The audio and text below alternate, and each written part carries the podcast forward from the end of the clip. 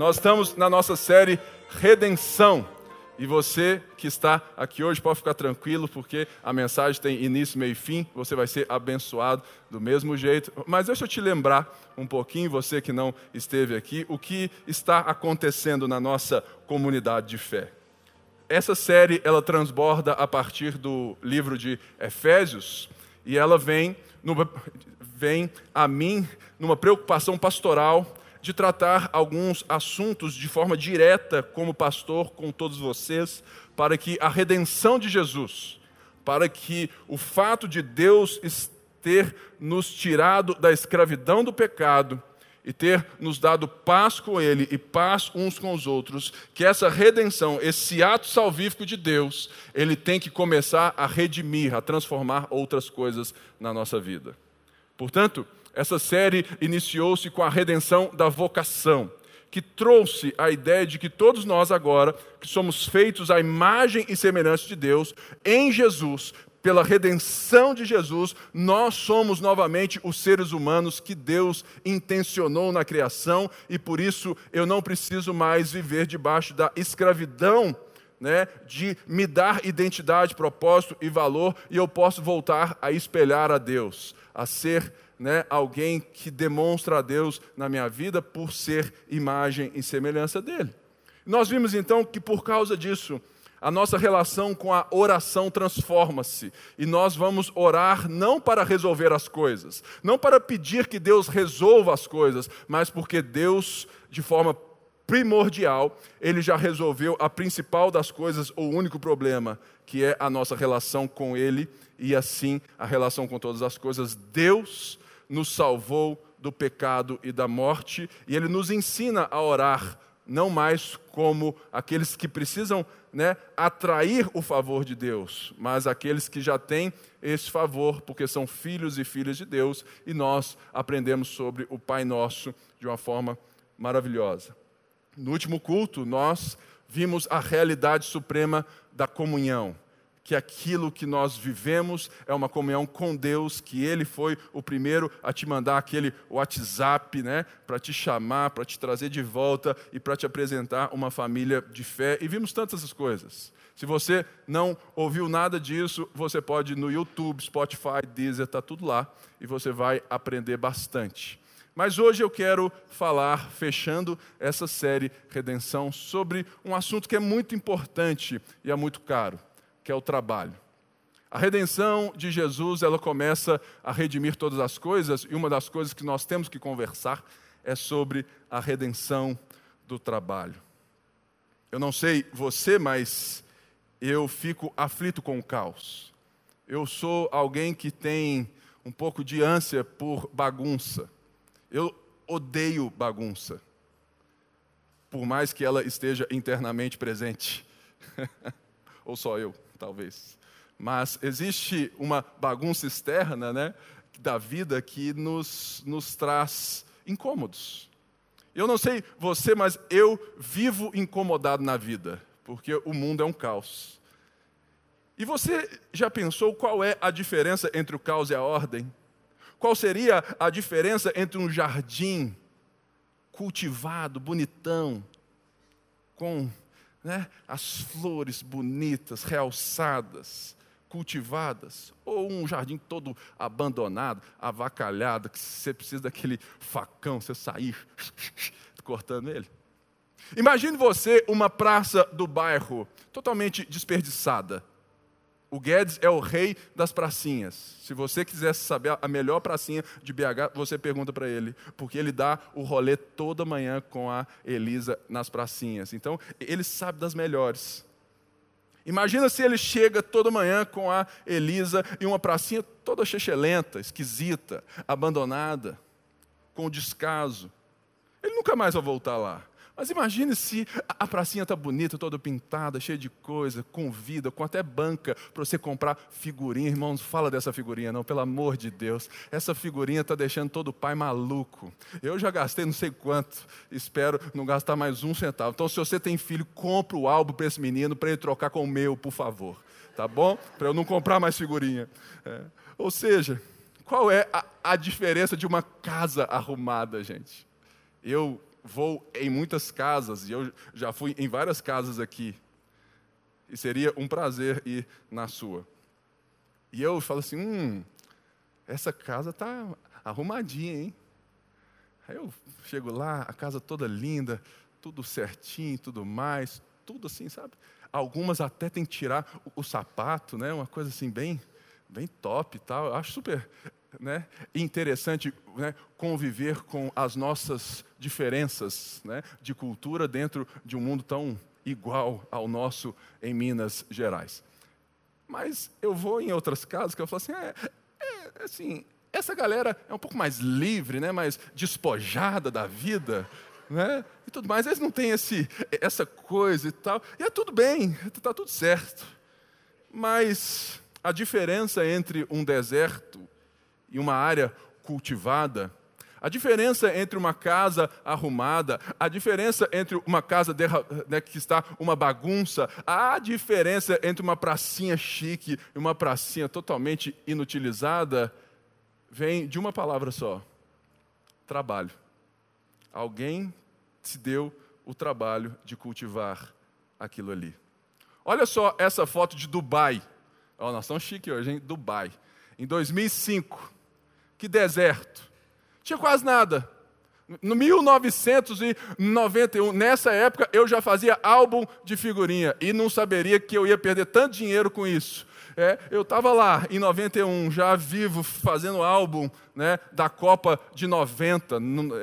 É, é, gente, eu vou fazer 40 anos, então eu já estou tendo algumas, né, algumas lembranças bem esparsas. Viu, Paulinho? É, tá chegando para você também. Tá bom? E olha só a foto de 2013 e agora. Dubai se tornou um dos destinos mais procurados do mundo. Sabe por quê? Porque havia um projeto, havia uma intenção, havia um trabalho. Isso quer dizer que nós, por simples exemplos, nós já reconhecemos o poder do trabalho. E uma das coisas mais lindas que nós já percebemos o poder do coletivo do trabalho. Imagine hoje se todo mundo aqui assim, todo mundo vai pedir conta. Todo mundo vai chegar assim: cansei, não trabalho mais, não vou fazer mais nada.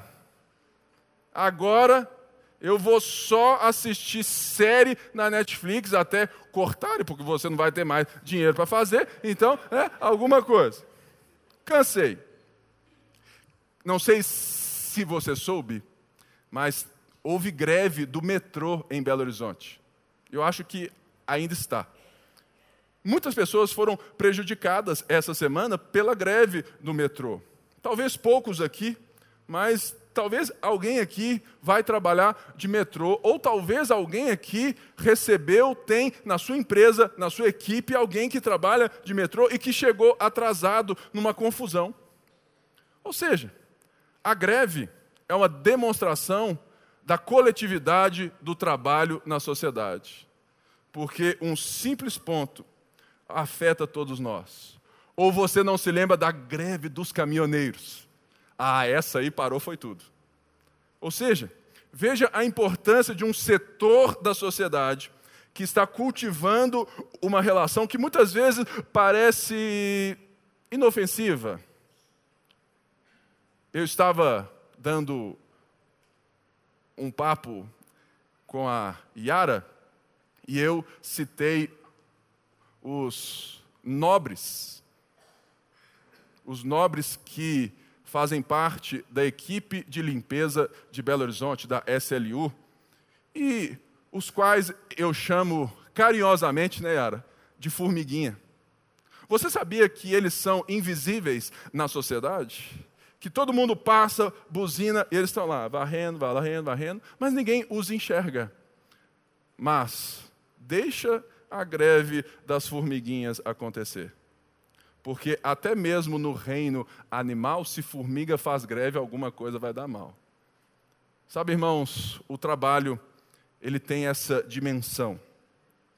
E eu lembrei de uma história na Bíblia, em Êxodo, que todo mundo aqui sabe. Em Êxodo 5, quando Jesus, ó, que Jesus, Jesus nem estava lá ainda, né? Quando Deus, quando Deus chama um profeta, que por sinal era gago, gente boa ele, é, Moisés, para libertar o povo do Egito.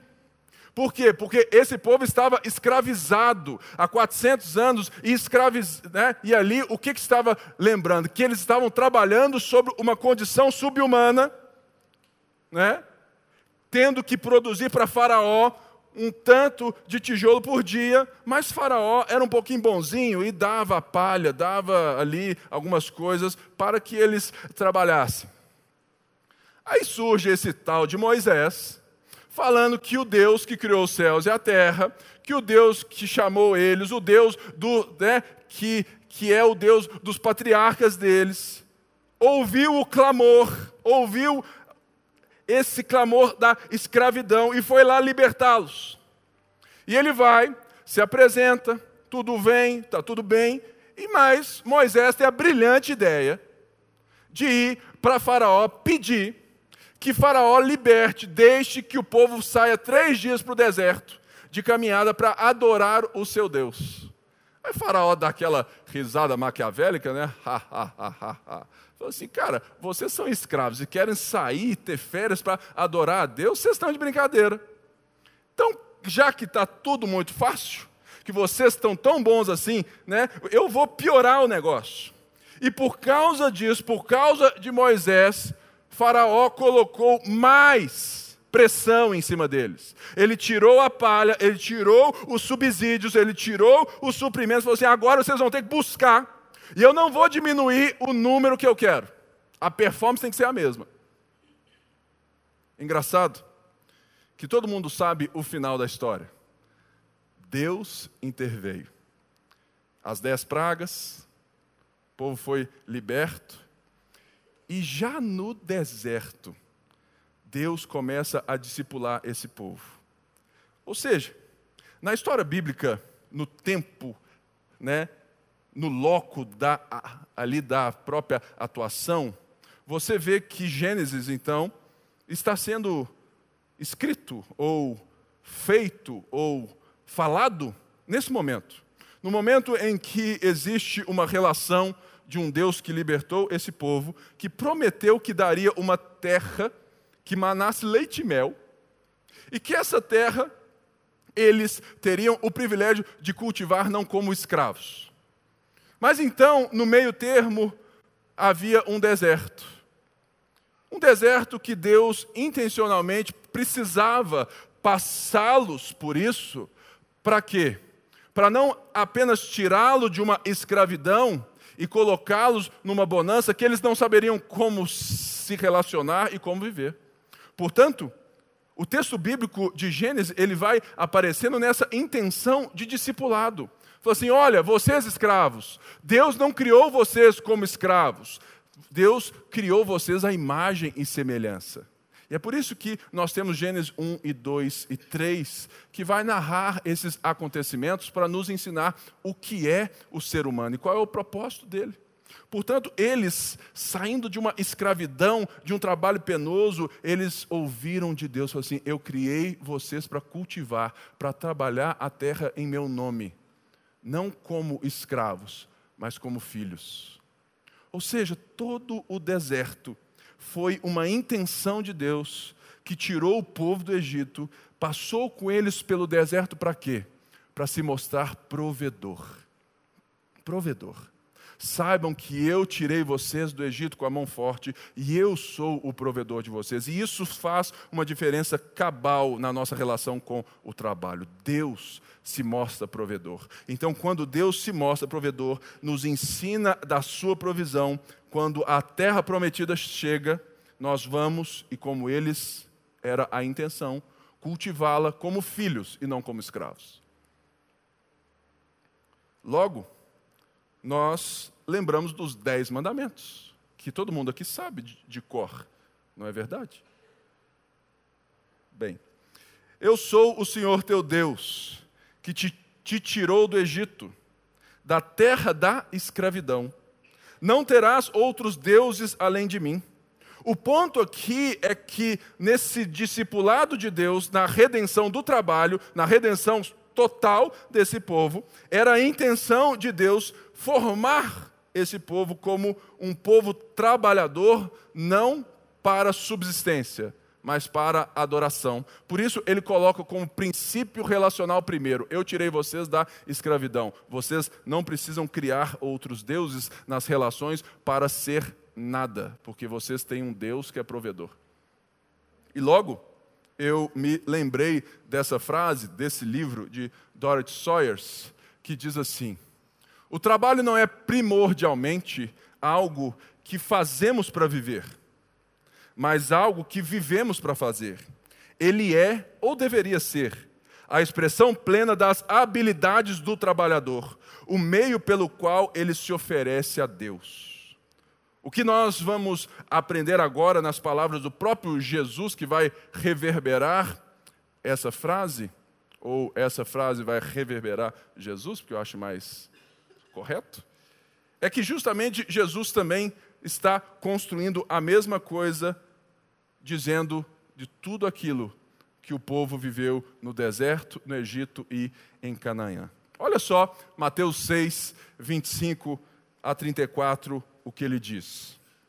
Portanto, eu digo: não se preocupem com a sua própria vida, quanto ao que comer ou beber, nem com o seu próprio corpo quanto ao que vestir.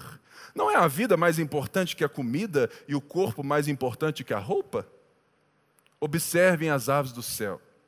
Não semeiam, nem colhem, nem armazenam em celeiros. Contudo, o Pai Celestial as alimenta. Não tem vocês muito mais valor que elas?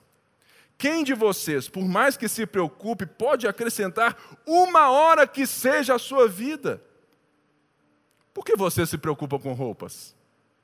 Vejam como crescem os lírios do campo. Eles não trabalham nem tecem. Contudo, eu digo que nem Salomão, em todo o seu esplendor, vestiu-se como um deles. Se Deus veste assim a erva do campo, que existe hoje e amanhã é lançada ao fogo, não vestirá muito mais vocês, homens de pequena fé. Portanto, não se preocupem dizendo o que vamos comer, ou o que vamos beber, ou o que vamos vestir, pois os pagãos é que correm atrás dessas coisas. Mas o Pai Celestial sabe que vocês precisam delas. Busquem Busquem, em pois, em primeiro lugar, o reino de Deus e a sua justiça, e todas essas coisas serão acrescentadas a vocês. Portanto, não se preocupem com amanhã, pois o amanhã trará suas próprias preocupações, basta cada dia o seu mal. Esse trecho do Sermão do Monte é um trecho muito falado, muito pregado e muito importante. Ele está depois da oração do Pai Nosso. Ou seja, Jesus se assentou numa grande colina e passou a falar sobre a perspectiva de um cidadão do reino de Deus, de como é ser humano, segundo o ser de Deus. E ele começa bem-aventurado, ou seja, feliz de verdade. Vamos aqui na versão hiper, ultra moderna. Feliz mesmo é quem é pobre de espírito. Mas feliz de verdade mesmo é quem tem fome e sede por justiça. Ó, oh, feliz também é quem é pacificador. Felizes são aqueles que são perseguidos por causa de mim. E ele vai e ele chega então no capítulo 6, aonde ele fala sobre a doação, as esmolas, e depois ele fala sobre a oração, e aonde já inclui nas suas palavras a palavra pai. E depois ele fala sobre o jejum, mantendo o pai na conversa. E ele chega então aqui nesse texto, aonde ele diz no verso 19: Não acumulem para vocês tesouro na terra, onde a traça e a ferrugem destrói e onde os ladrões arrombam e furtam. Mas acumulem para vocês tesouros nos céus, onde a traça e a ferrugem não destroem, e onde ladrões não roubam nem furtam, pois aonde estiver o seu tesouro, aí estará o seu coração. E após isso está o texto que nós lemos. E eu já ouvi muita pregação sobre buscar o reino de Deus em primeiro lugar, como se fosse fazer coisas diferentes. Mas ao ler novamente, ao me debruçar novamente e ao refletir sobre aquilo que creio que Jesus está falando, Jesus está falando sobre uma realidade de trabalho. Porque ele está falando das preocupações, das aflições e das motivações que é justamente o trabalho que faz, ou que imprime em nós. Portanto, o que eu quero levar a todos nós a reflexão é justamente o que seria buscar o reino de Deus. Primeiro, buscar o reino não está ligado então a fazer coisas diferentes. Como às vezes você acha que buscar o reino é apenas orar mais, ler mais a Bíblia e trabalhar menos. Trabalhar mais, ou seja, fazer mais coisas que dizem espirituais. Ou seja, eu vou jejuar mais, pastor, eu vou servir mais na igreja. Eu vou deixar de lado o meu trabalho para eu servir mais na igreja. Eu vou fazer as coisas diferentes porque é, é para o reino. Jesus não está falando nada disso. Ele está falando: olha, buscar o reino em primeiro lugar é fazer as coisas que você faz numa perspectiva, numa motivação diferente. Se eu antes era médico para ser reconhecido por alguém, para ter a minha profissão como a coisa mais importante da vida, agora eu sou médico porque eu sou a imagem de Deus e posso refleti-la a ela, porque eu estou seguro que o Pai cuida de mim. Logo, nós precisamos entender que o trabalho precisa ser redimido. A nossa compreensão de trabalho precisa ser redimida quando nós poderíamos trocar o imperativo busquem por trabalhem. Trabalhem, pois, em primeiro lugar, para o reino de Deus. Fazendo as coisas, as mesmas coisas, mas com uma certeza, uma motivação, uma perspectiva diferente. Outra coisa que buscar o reino nos traz, nos desafia então a uma visão maior da vida, a uma visão que ultrapassa as nossas necessidades pessoais.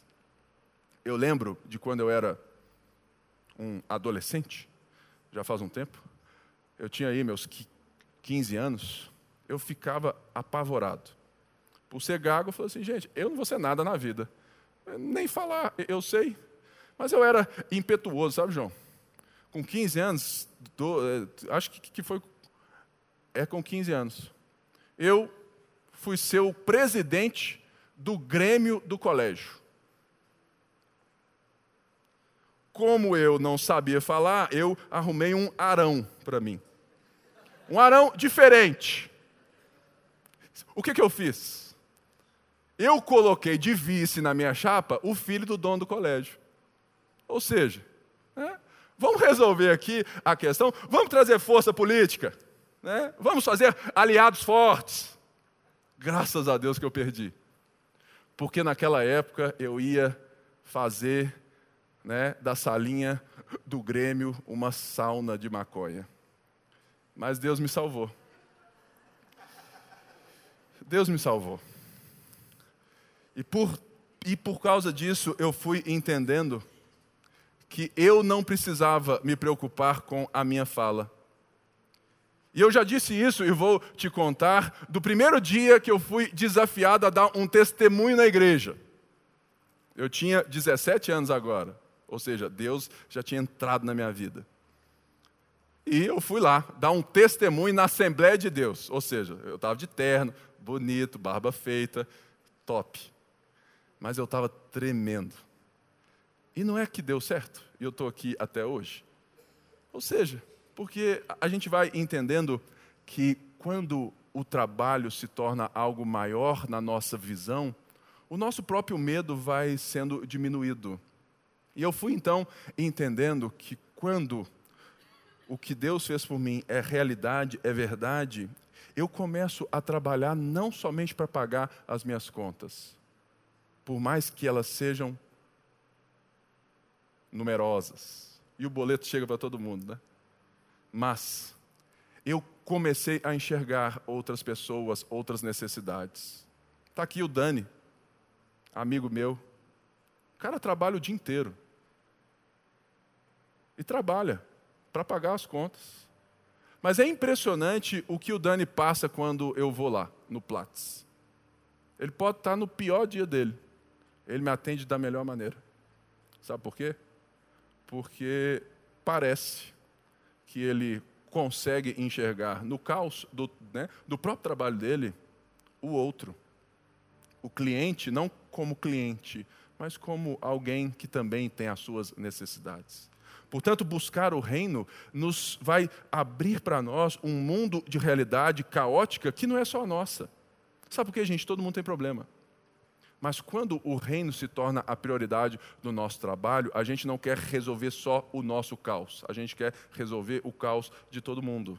A gente quer ser né, parte de algo maior. Por isso, uma das coisas maravilhosas que a redenção do trabalho faz em buscar o reino é que devolve ao trabalho o que ele foi criado por Deus. Você sabia que o trabalho é sinônimo de adoração na Bíblia? É isso mesmo. Deus criou o ser humano para trabalhar. Aí você fala assim: sério, velho? Já estava achando que eu ia para o céu, andar de kart de nuvem, igual Mário Bros. Eu ia, sabe, ficar lá andando, né, com o Yoshi, aquelas coisas, né, e os, e, e os anjos cantando.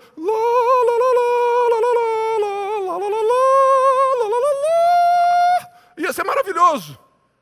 E você vem falando que Deus está redimindo, está reconstruindo, está me devolvendo a capacidade de trabalhar para adorá-lo. É isso mesmo. Porque quando Deus criou o ser humano, ele nos deu um jardim. O problema nosso foi esse. A gente não quis cultivar o jardim segundo a realidade de Deus, a visão de Deus, os propósitos de Deus, o reino de Deus. A gente quis cultivar o jardim do nosso jeito. E logo ele ficou abandonado. Sabe por quê? Porque cada um queria colocar muro na sua parte do jardim, aí ninguém cuida de jardim nenhum. Portanto, buscar o reino o reino de Deus é começar a ver aquilo que Deus vê.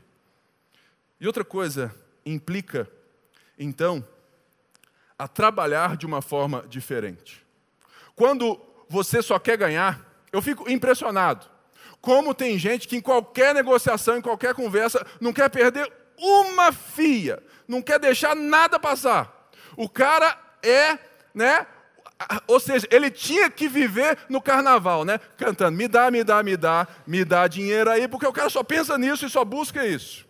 Vai negociar, ele só quer ganhar. Ele não se importa e ele até se alegra. Quando fala assim, o cara, comprei um negócio de 10 por 3. e ele não se importa se o cara perdeu, se o cara não pagou nem o custo, ele não se importa de nada. Se você é assim, lembre-se que Jesus disse: olha, são os pagões, são os pagãos que vivem assim, que só querem ganhar, que só querem construir uma torre tão alta que dominem todas as coisas. São os pagãos. Ou seja, se você só quer ganhar, até mesmo em cima do seu próprio time, da sua própria esposa, a minha esposa fala, fala assim, amor, tem hora que, que, tem hora, graças a Deus que hoje ela veio cedo. Então, ah, não, mas está ali na. É, e, tá. Ei, amor, tudo bem? É, ela diz assim: falou assim, amor, tem hora que eu tenho que te lembrar para você parar de competir comigo. Porque tem hora que eu compito com a minha própria mulher. Por quê? Porque eu sou pecador. Quando eu quero ganhar em cima de todo mundo, eu só vou ter no final da equação, sabe o quê? Lucro financeiro. Aí você falou assim, viu? Tanto que eu sou bom. Essa é a diferença entre o líder e o chefe. O chefe, e tem muitos bons chefes. O chefe é aquele que faz todo mundo trabalhar em prol da sua necessidade, da sua visão, e ele enxerga as pessoas, os processos como coisas.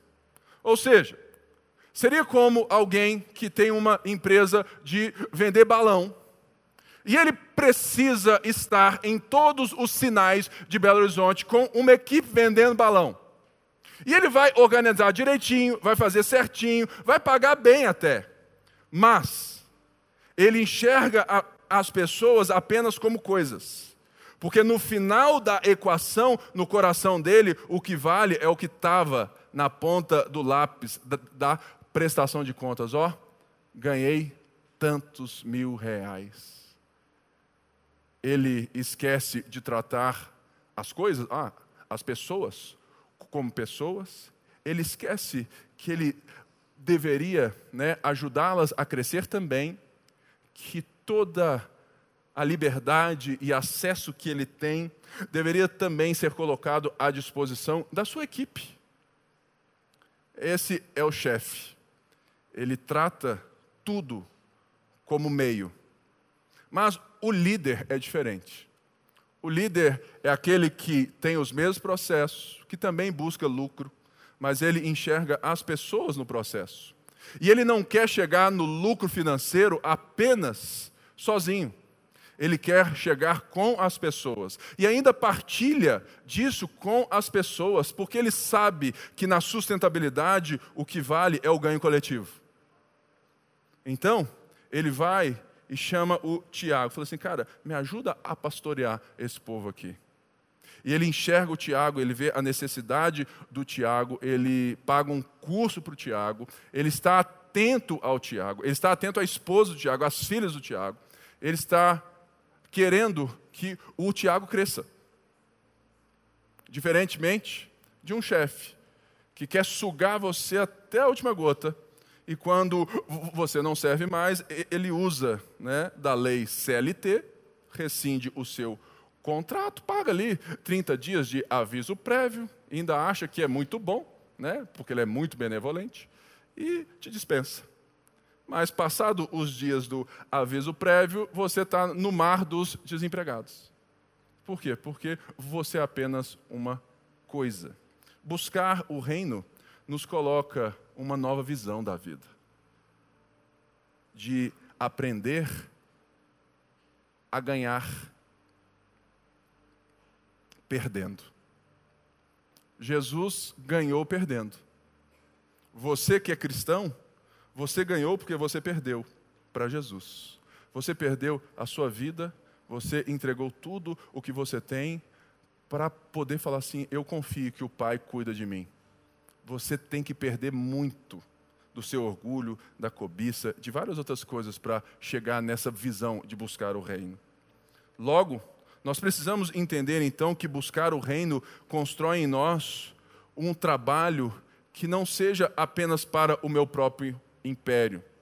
Deixa eu te lembrar de algo. Você já percebeu o tanto de gente que tem loja e a loja é o nome da pessoa? Não tem nada errado nisso, mas é algo que me chamou né, muita atenção. Moda masculina. Aí está lá, Luiz Felipe Lima, moda masculina. Né? Salão de beleza, Renata Faria. Ministério, né? Luiz Felipe, não sei o quê. Ou seja, por que será que tudo a gente tem que pôr o nosso nome? Porque nós temos uma ânsia interna de ser alguém. Mas quando Deus é o nosso Pai Celestial e Ele nos chama a trabalhar pelo reino em primeiro lugar, porque a nossa identidade, o nosso cuidado, tudo isso já está resolvido, a gente não precisa ficar nessa de provar o nosso nome com o nosso trabalho. Logo, buscar o reino é buscar o reino de quem? O reino de Deus. Isso implica em nós uma humildade e uma fome. Buscar requer fome, buscar requer direção, requer ação, é um imperativo eu tenho que me mover. Bus busquem, pois, em primeiro lugar, e logo busquem o reino de Deus. Isso não pode ser deixado para trás, porque existem vários reinos nesse mundo, mas o reino que Jesus vem estabelecer com a redenção é o reino de Deus. E isso implica de nós uma confiança, uma certeza de que Deus está estabelecendo o seu reino e que o suprimento virá e que nós não precisamos correr atrás do pão, porque o pão nosso é parte da nossa oração que o Pai escuta. Por isso eu quero te dar quatro coisas Cinco que vão te ajudar a entender melhor o trabalho como adoração nessa redenção. A primeira delas é que a nossa visão de reino, vinda dessa busca pelo reino em primeiro lugar, ela nos dá um equilíbrio no trabalho, sem o qual isso pode destruir você. Ou seja, quando eu busco o reino, eu começo a ter em mim uma visão desse reino de Deus que vai equilibrar a minha visão do trabalho. Sabe, eu já vi muita gente, essas que põem o nome da loja, ou os médicos, advogado, tem muito aqui na igreja, que eles nasceram pessoas, nasceram com um nome próprio. Mas quando eles vivem a vida e chegam no final da história, você é como se a lápide deles estivesse escrito: Nasceu um homem, morreu doutor. Sabe por quê? Porque tudo aquilo que ele viveu foi para justificar o seu título, o seu trabalho, porque o trabalho era a sua identidade. Em uma cultura individualista como a nossa, o trabalho é um fim em si mesmo. Portanto, se o trabalho é a sua identidade, quando você tiver sucesso, ah, você vai no céu, cara. Eu lembrei que em 2015 a gente tinha o Happy Hour, que era um culto meio jovem. Estava cheião, né? E tudo mais, a turma aqui já estava junto.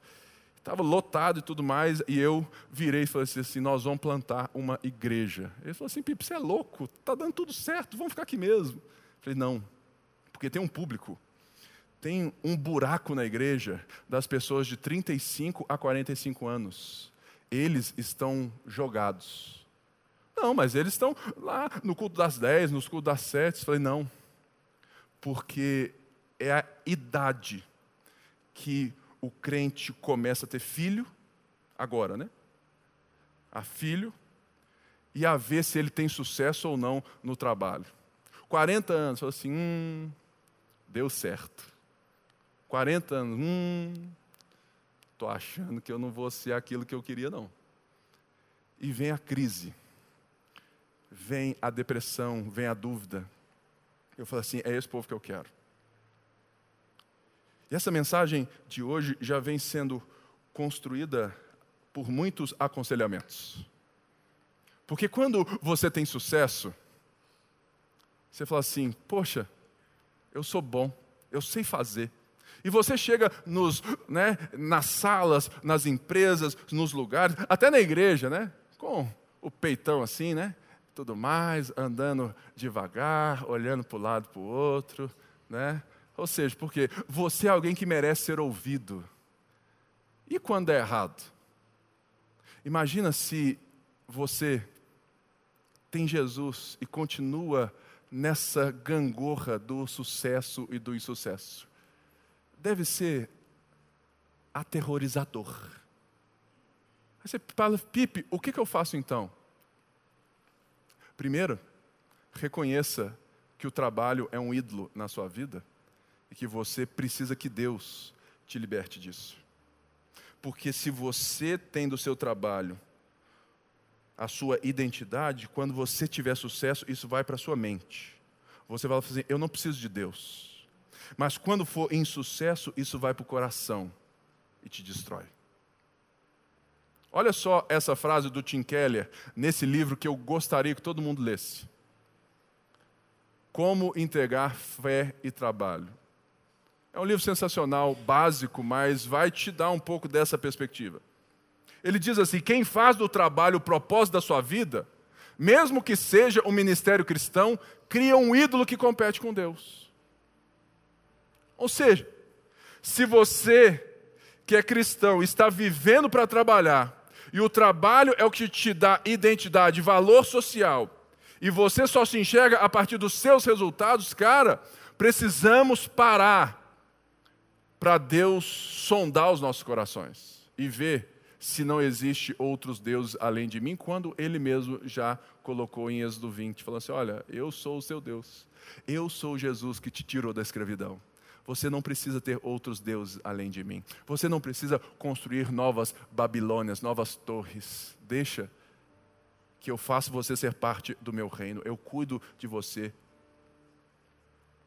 Portanto, segundo, a visão de reino nos dá um conceito de valor e dignidade de todo o trabalho. A visão de reino, de buscar o reino em primeiro lugar, nos dá um conceito de valor e dignidade de todo trabalho. Olha só essa frase de Martim Lutero, que vai explicar isso, sabe, bem lindamente. O que é o nosso trabalho para Deus? Seja na lavoura, no jardim, na cidade, em casa, na guerra ou na política. Se não apenas o desempenho de uma criança, por meio do qual o Senhor nos oferece suas dádivas na lavoura, em casa, em todo qualquer lugar. Essas são as máscaras de Deus, por trás das quais ele decide permanecer oculto e realizar todas as coisas. Quando o trabalho se torna a nossa adoração, nós temos resgatado, redimido em nós a dignidade do trabalhar, porque Deus entra na equação. O que Lutero está dizendo é que o Sidney aqui, que é um policial, que a ação dele como um cristão policial é justamente a ação de Deus que está por trás do Sidney. Logo, a profissão dele é uma máscara. Não de fingimento, mas é Deus atuando no oculto por meio do Sidney. A Yara mesmo ali. Sexta-feira, agora, nós estávamos passando essa pregação para ver a minha retórica, a minha presença, os meus exemplos. Ou você acha que eu chego aqui, né, no seja o que Deus quiser? Não.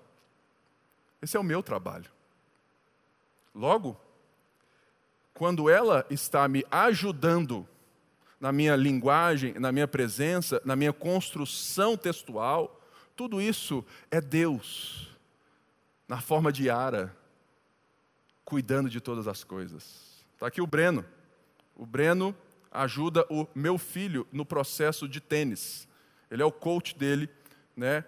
Ele é aquele que vai dar ao Henrique, ou está tentando dar, né, uma mentalidade vencedora. Ou seja, é Deus ajudando o Henrique, né, fantasiado de Breno. Você entende que Lutero ele teve essa graça e ainda fala assim que é como criança brincando. Sabe por quê? Porque criança brinca com alegria e com confiança. A gente precisa brincar mais de fazer o bem. A gente precisa brincar mais de dar dignidade aos pobres. A gente precisaria brincar mais de dar dignidade às mulheres. A gente precisaria brincar mais de dar dignidade às, a todos aqueles que não têm voz. A gente precisaria né, brincar mais de colocar ordem no caos. Porque brincar nesse sentido não é pejorativo e nem descaso, é uma confiança de um pai. Um pai que não olha só para você, mas que te coloca num projeto e fala assim: olha, vamos dar uma volta no bairro. Talvez você não tenha relacionamento nenhum com seus vizinhos de prédio. Nós estamos em busca de um prédio aqui no bairro, porque eu moro longe, lá no Santo Antônio. E a gente viu que talvez Deus ainda não tenha isso para nós. E a Débora disse falou assim: Eu acho que Deus não tem ainda isso para nós, porque o tempo nosso com os nossos vizinhos não acabou. Tudo que é bom e é crente vem dela, tá, gente? Eu só, eu só, eu só copio, né? É, eu sou só a máscara. Ou seja, é isso.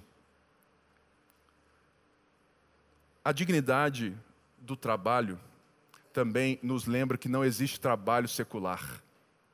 Isso foi disseminado na igreja de uma forma tão forte e é tão pernicioso, é tão maléfico, é tão ruim.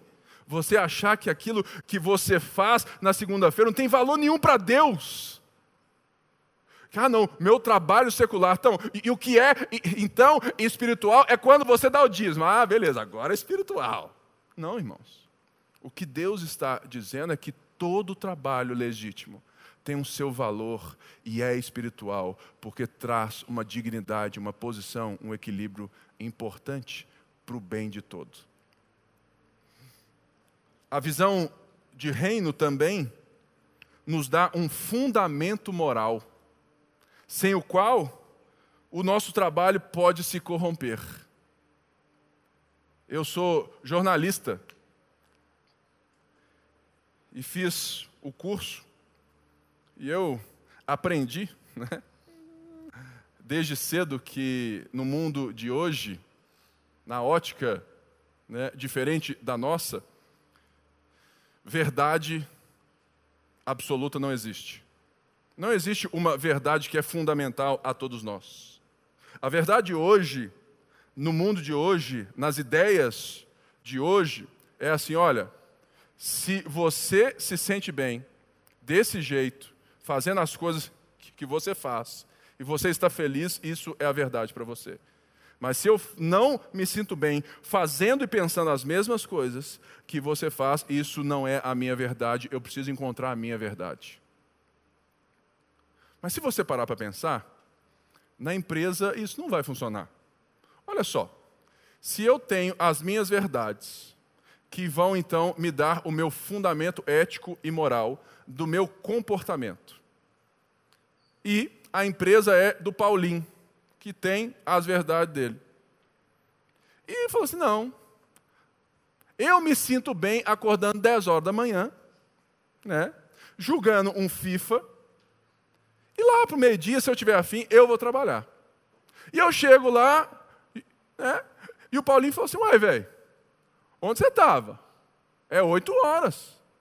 Oito horas para você que se sente bem acordando cedo. Isso é a sua verdade. Imagina esse discurso no mercado de trabalho. Existe um livro chama O Domínio, que não é um livro cristão e por isso mesmo é bom de ser lido. Que ele vai mostrar o tanto que o pensamento judaico-cristão está presente no fundamento da nossa sociedade, para dar baliza até mesmo a essas pessoas que querem ter as suas próprias verdades. Direitos humanos é coisa oriunda do pensamento cristão.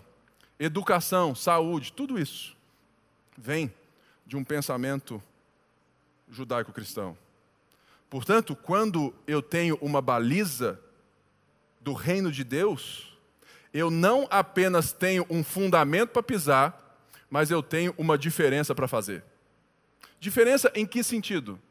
Porque todo mundo aqui deve ter as suas tentações de ganhar mais, de fazer mais fácil, de não fazer. Certa vez, há pouco tempo, eu não estava em casa na maioria das quartas-feiras. E a moça que nos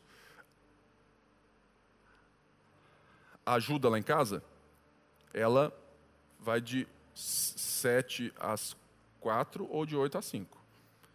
E por coincidência, eu cheguei em casa duas horas da tarde. E cadê a moça? Sumiu. Ué. Porque ela julgou que ela já tinha terminado o trabalho dela, então ela foi embora. Sabe, existem várias coisas que a gente tem que ficar atento, porque tentação não é só sexual. Não é só a moça do seu time que vem com uma saia assim. Não é só o cara que trabalha ao seu lado, que é fortão, que, que tem uma lábia e é todo bonitão. Não é só isso são as tentações de nos corromper para nós chegarmos mais rápido aonde a gente acha que vai nos definir. Quando a visão de reino é a nossa baliza, o nosso fundamento moral e ético, eu permaneço porque eu sei que os atalhos da vida nem sempre Deus está, ou quase nunca. Portanto, a visão do reino nos dá um equilíbrio para que o trabalho não nos corrompa. Devolve a dignidade de todo o trabalho. A visão de reino dá um fundamento moral do trabalho. E a visão de reino, ela também nos dá uma visão de descanso do trabalho. Ou você não se lembra que Deus criou o mundo em seis dias e no sétimo descansou? Ali não está dizendo que, que Deus criou o mundo em seis dias de 24 horas, até porque o Sol e a Lua só foram feitos no quarto dia, então não tem muita relação. Né? Mas é uma forma de contar a história pelo processo. Ou seja, Deus criou tudo com ordem. Deus criou tudo de uma forma, num processo. E quando ele criou todas as coisas que só ele poderia criar do nada, ele criou o ser humano, a sua imagem e semelhança, e no sétimo dia a Bíblia diz que Deus descansou não porque estava cansado, mas porque agora Deus iria criar as coisas com um time. Que time era esse? Era você, você, você, você, você, o ser humano.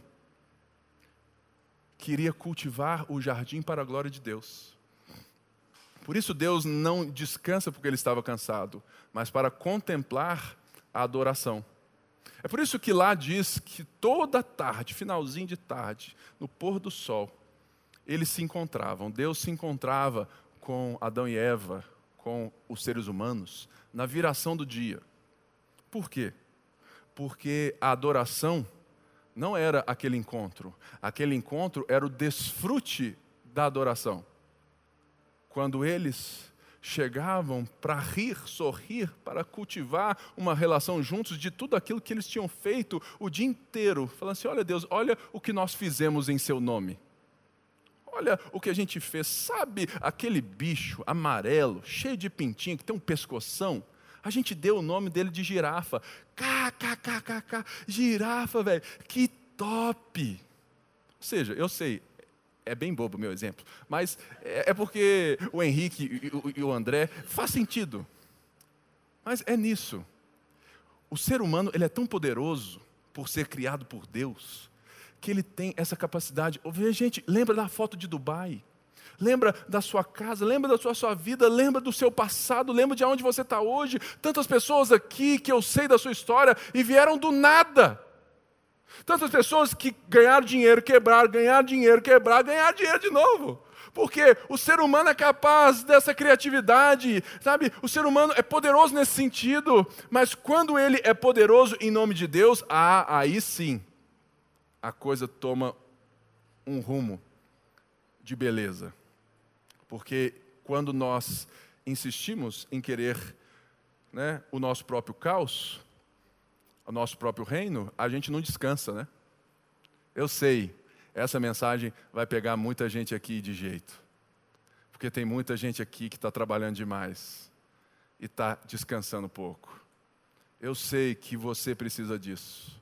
Que essa palavra é para você que é cristão e não consegue descansar, não consegue contemplar a beleza do que você fez com Deus, sendo a máscara. Ele falou assim: olha que coisa bonita todo dia que eu chego aqui no prédio da ponte, eu quase choro. Sabe por quê? Porque eu sempre me lembro de situações, as mesmas todas as vezes. De quando eu cheguei para o João Vitor, falei assim: nós vamos mudar, nós vamos iniciar uma igreja lá na Pampulha. Vamos sair da sede aqui, tudo mais, e vamos lá para Pampulha. Surgiu a Lagoinha Mineirão.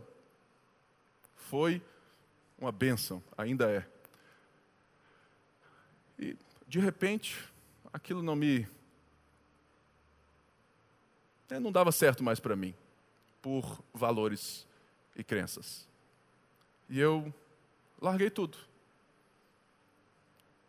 Deixei tudo lá até aquilo que, que era meu, de fato, né, como coisas assim. Eu, eu deixei tudo para trás. Não chamei ninguém que está aqui. Então, todas as vezes que eu entro aqui, eu me lembro desses momentos. E agradeço a Deus pela oportunidade que Ele nos dá de reconstruir a vida.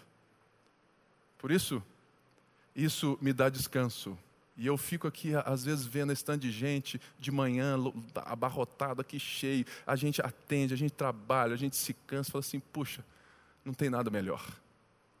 A gente contempla o trabalho, a gente né, tem lazer. Eu falo isso, gente, e é verdade: culto da igreja não é trabalho, é descanso. Ah, não vou na igreja hoje que eu estou muito cansado. Cara, vem porque você vai sair renovado, porque online não é a mesma coisa. Você vai sair daqui bem por causa da comunhão. Então, nós precisamos dar lugar ao lazer, que é aquilo que Deus nos diz como a viração do dia. É o Tiago brincando no parquinho toda manhã com a sua filha. É contemplar o cultivo da obra de Deus. Talvez tantos pais aqui que estão aí, sabe, vamos entender que se Deus cuida de nós, né, Ele sabe nos fazer viver talvez com menos, mas com mais tempo. Uma das coisas que um dia eu quero vir e pregar é que o maior valor que um ser humano tem na vida não são os seus bens, mas o tempo que ele tem disponível para fazer o que importa. Mas quando a redenção do trabalho chega, eu tenho então todo o tempo porque agora todo o meu trabalho importa. Por isso, vamos ter essa consciência. Deixa Deus provocar você aí, para você descansar, contemplar um pouquinho mais. E por último, a visão de reino que buscar o reino nos dá, nos dá esperança. Eu sei de muitos aqui que estão passando perrengue que não consegue nem pagar os próprios boletos. Pipe, eu não consigo pagar nem os meus boletos. Você quer vir falar com essa papetinha bíblica que eu tenho que olhar para os problemas dos outros? Para, velho. Engraçado, né? Que eu sempre aprendi que é dando que se recebe. É. Até lembro é de uma música que eu aprendi ainda em com 5, 6 anos, ainda lá atrás, que era assim: Senhor, fazei-me instrumento da vossa paz, né? Aí, né? Que é onde houver ódio, que leve o perdão. É. Então, todas essas coisas, eu sempre lembro, né? Assim. É, é, pois é dando que se recebe, é perdoando que se é perdoado, e é morrendo que se vive para a vida eterna. Se você já foi né, da igreja romana, eu acho que né, aqui. Você, oh, lembrei dessa música. A visão do reino nos dá esperança. Em qual sentido? Que no momento em que nós trabalhamos e a terra ainda dá espinhos e abrolhos, por causa do nosso pecado, por causa da nossa cobiça, por causa do nosso orgulho, por causa da nossa insistência em querer demarcar o nosso território do jardim, Jesus vem com teu reino e nos chama a trabalhar para o reino dele, que está se estabelecendo por meio da igreja. Mas, se você lê a Bíblia, lá no final dela diz que haverá novos céus e nova terra. Que o mundo será todo recriado. E que nesse lugar, nesse momento, nessa criação, que será aqui mesmo, não, não haverá mais choro nem dor câncer, doença alguma, não haverá depressão, não haverá injustiça, não haverá má formação, desumanidade, opressão. Não vai ter nem boleto, Daniel. Imagina que coisa boa. Disso vai estar todo mundo livre, dos boletos. Sabe por quê? Você, advogado, que como cristão luta pela justiça, pela equidade, pelos direitos, você verá um justo juiz que irá colocar tudo a limpo e não haverá uma pessoa que não encontrará justiça em Jesus Cristo. Você que é médico, profissional da saúde, psicólogo, psiquiatra, você que está envolvido com a enfermagem nos hospitais, que vê a morte né, todo dia de perto, você verá que Jesus é o médico dos médicos, o enfermeiro dos enfermeiros, o psiquiatra dos psiquiatras, o psicólogo dos psicólogos, que não haverá mais a morte física, porque a morte morreu na morte de Cristo, e toda dor. Então, é por enquanto. E essa visão de reino, de uma esperança, de uma certeza, que Jesus vai estabelecer o seu reino por completo, nos faz respirar.